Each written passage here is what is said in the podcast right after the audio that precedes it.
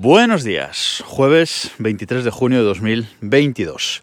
Y vamos allá con eh, el primer capítulo de este jueves domótico doble, que como os eh, dije ya la semana pasada y como dije también en la newsletter el, viernes, ya sabéis, mi newsletter desde el correo que se envía algunos viernes cuando puedo.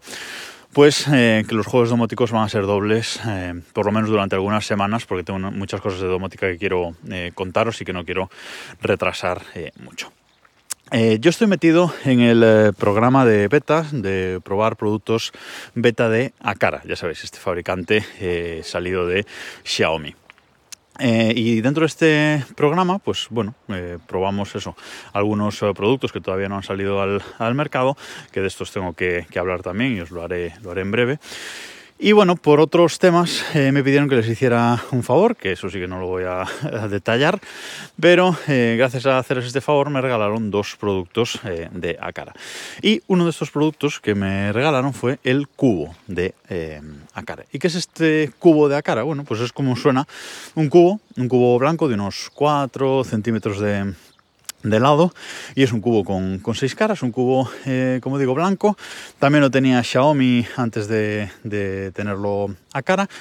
Em, y es un cubo eh, Zigbee y es un cubo que nos permite muchas eh, acciones. Yo la verdad es que lo había visto, ya lo conocía de hace mucho, hace mucho tiempo, pero mm, no le acababa de ver la utilidad real que podía tener este, este cubo. Pero ahora que me lo han eh, regalado, pues me he puesto a probarlo y la verdad es que es eh, muy interesante. Este cubo, digamos que es como si tuviéramos un botón, eh, pero con muchas acciones. Un botón que puede hacer muchas acciones. Por un lado, podemos eh, simplemente según la cara que, esté hacia, hacia, arriba del cubo, pues hacer em, una acción. Eh, que la cara que esté hacia arriba del cubo pueda hacer una acción. Luego, si hacemos, si damos dos golpecitos con el cubo sobre la mesa, es otra acción.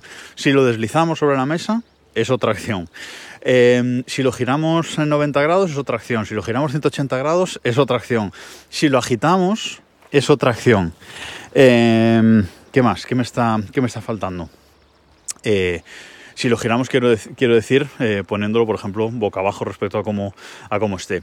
Luego, si lo giramos em, utilizando un, eje vertical eh, imaginario hacia un lado hacia el otro, es otra acción. Y según los grados que lo giremos, pues podemos eh, medir o utilizarlo para ajustar cosas. Es decir, es como un botón múltiple con muchísimas acciones. Y la verdad es que es muy interesante porque en un mismo elemento podemos eh, pues, eh, hacer de, lanzador de muchas acciones dentro de nuestro sistema eh, domótico. Como digo, es un cubo Zigbee, es un cubo que por defecto no es integrable en, en HomeKit. Dentro de la, si lo, lo enlazáramos con un hub propietario de, de, Akara, dentro de la, aplicación de, de, Akara, no podríamos exportarlo a HomeKit. El cubo de Xiaomi ya no se podía exportar tampoco, pero sí que hay un nuevo cubo, eh, que creo que se llama T1, cubo, el cubo de cara, pero el T1, que este sí que es exportable a HomeKit. Y el HomeKit eh, aparece como un botón con, eh, creo que son seis posiciones, porque usa estos, estos lados como botones. El lado que pongamos hacia arriba como botón. Pero no es, eh, no es el caso. Eh, mi cubo no es integrable directamente en HomeKit y además que no me interesaba tampoco porque efectivamente eh, lo he añadido mm, a mi red Zigbee, esa red que os conté la semana pasada y esa red montada con la Raspberry Pi. ¿Qué me permite esto? Bueno, pues como os digo, yo ahí en Zigbee tuve MQTT, donde lo he integrado, muy fácil de integrar, como todo pues puedo ver eh, todas estas acciones que os he contado que se puede hacer con él. Y a partir de ahí, bueno, envía esa información a través de MQTT y a partir de ahí eh, soy yo el que tengo que decidir cómo integrarlo en HomeKit a través de la configuración de Homebridge.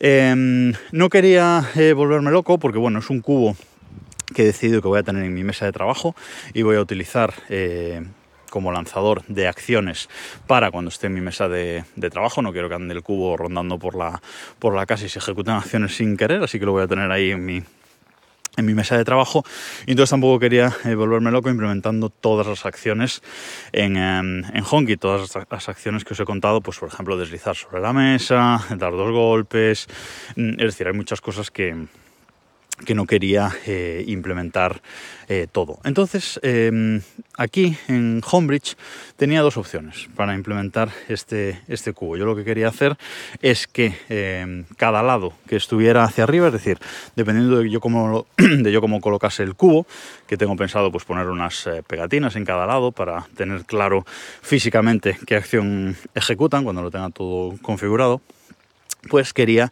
que la cara que estuviera hacia arriba fuera la que desencadenara una eh, acción.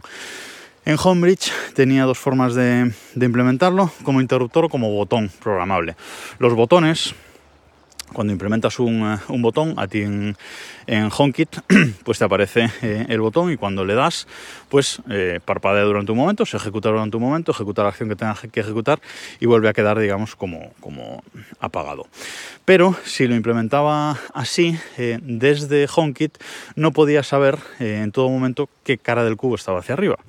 Entonces, aunque no es lo ideal, lo he implementado como mm, interruptores.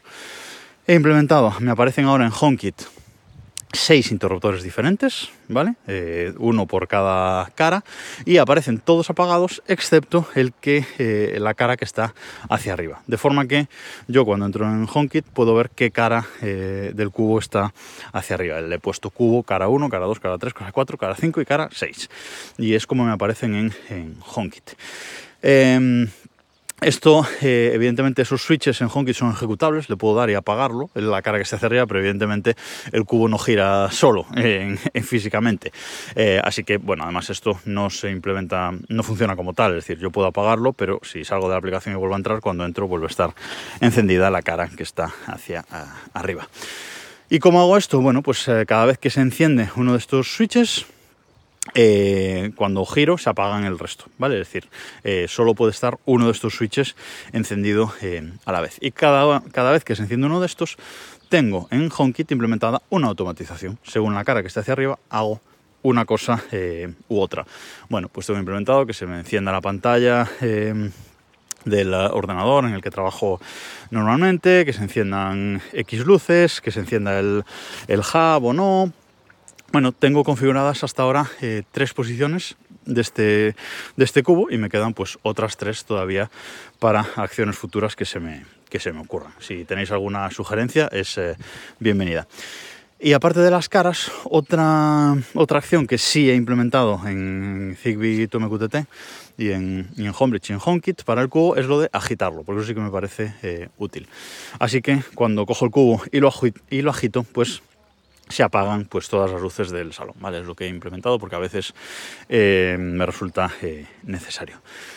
Como digo, es un elemento que no tenía pensado añadir a mi red, pero ya que me lo han regalado, lo estoy viendo eh, bastante, bastante útil y me está resultando curioso. Nada más por esta mañana, nos escuchamos en un rato.